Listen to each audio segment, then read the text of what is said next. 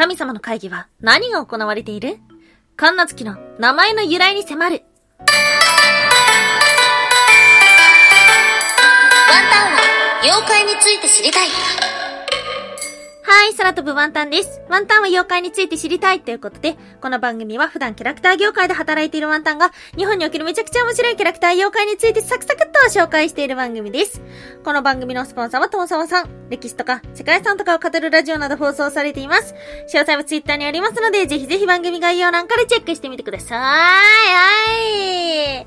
10月が終わるよー。あっという間にまた10月が終わってしまいます。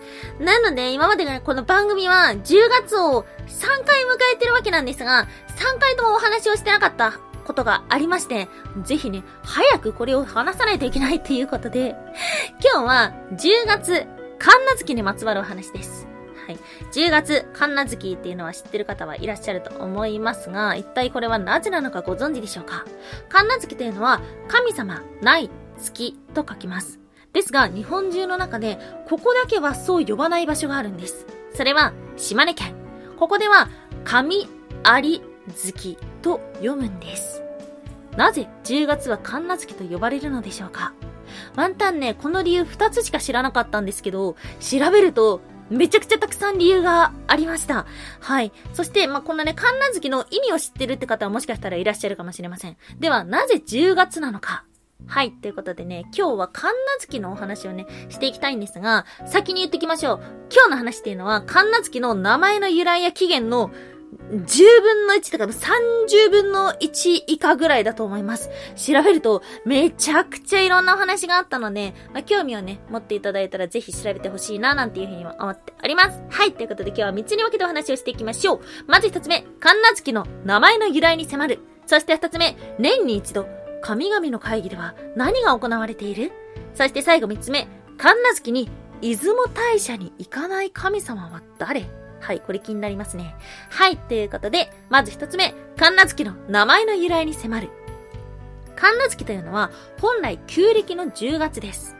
なので、実は、今じゃないんですよね。では、ありますが、うん、この現代においては、新暦の10月に使うことが多いということで、まあ、本当は今ではないということだけ、なんとなく押さえておいてください。神奈月の名前の由来というのは、ウィキペディアを調べるだけでも10個以上ありました。そしてネットを調べると、さらにたくさんありました。はい。有名なものを2つ紹介しましょう。まず1つ目が、神様が出雲に集まるので、いなくなってしまうことから、神様、ない月く神奈月になる。そして、出雲、えー、島根の方では神有月になる。というものがあるんですが、これはね、後付けの民間語源なんですよ。なので、ここは由来ではないっぽい。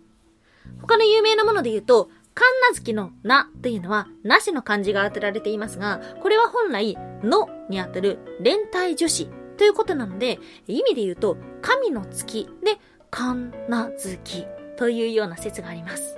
この二つはワンタンも知ってた。ではありますが、こう、調べていくとね、もっと他のものが見えてくる感じがする。はい、ということで、まあ、その理由を知るために、一体何が行われているのか。今日の二つ目、年に一度、神々の会議では何が行われている？はい。ということでございます。えー、というところで、台本が今飛びましたよ。私の台本は一体どこに行きました？はい、ありました。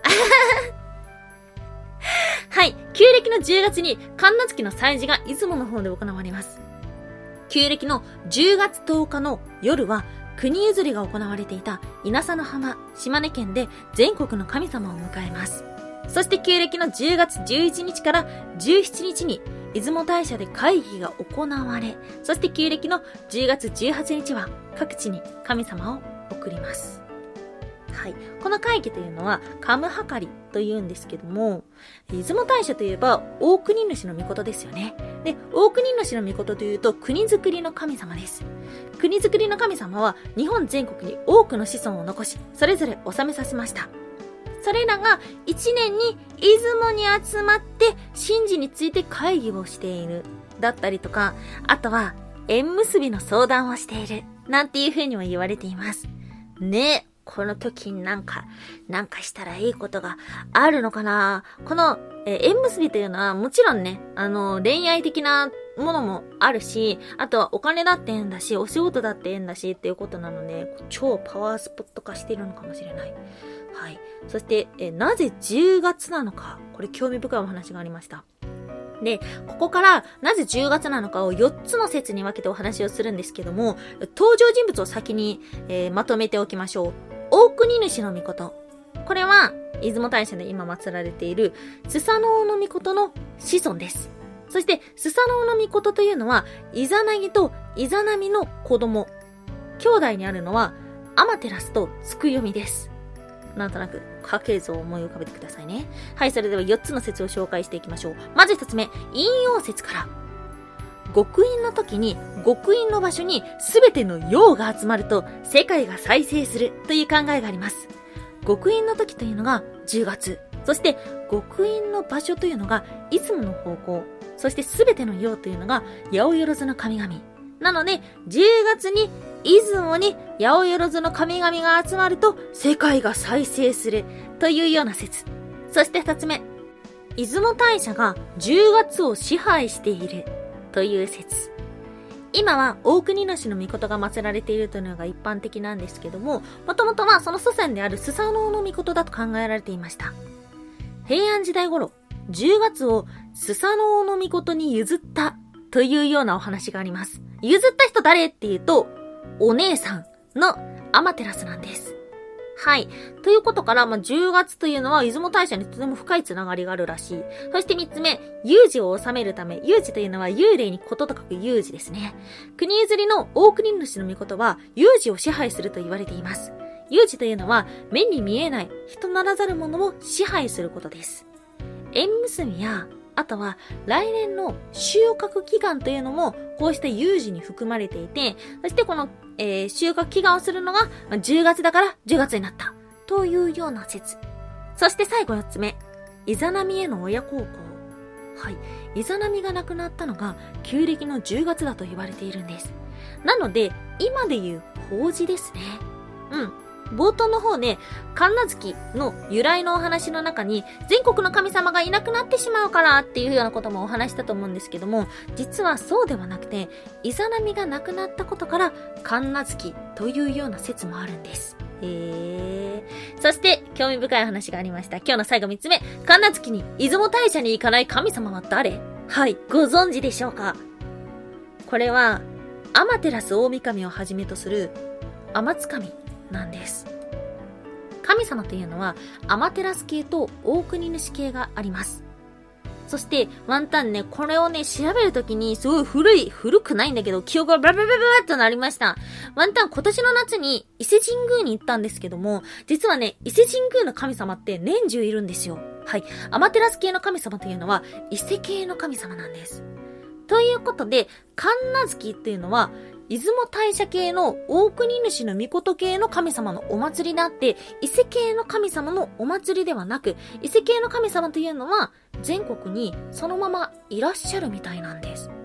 まあ、いろんな話の中でね、まあ、お伊勢さんの神様もご挨拶に行くよってお話もあるんですけども、一般的には大国主系の方が集まってるよということなんです。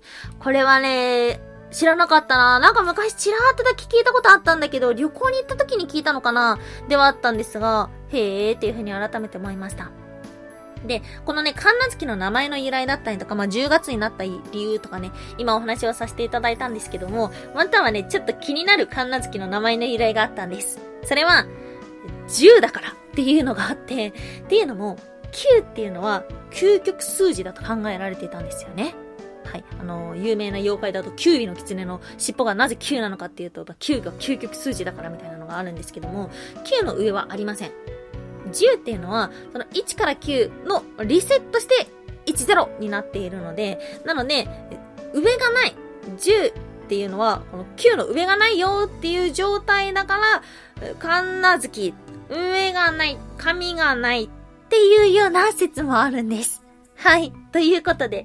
まあ、なんとなく10月だななんとなく神奈月って聞いたことあるなそういえば、なんか神様って、う近所神社おるんかなって思う方もね、いらっしゃると思います。うん。ネットとか調べると、いろんな、なんだろうな、質問系のサイト ですか？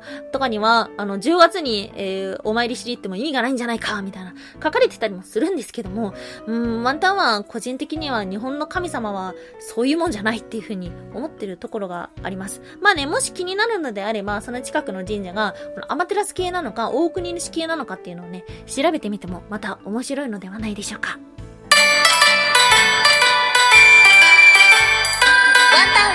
妖怪について知りたい。おやすみもいもい。相変わらず、ゾンビにハマる。わ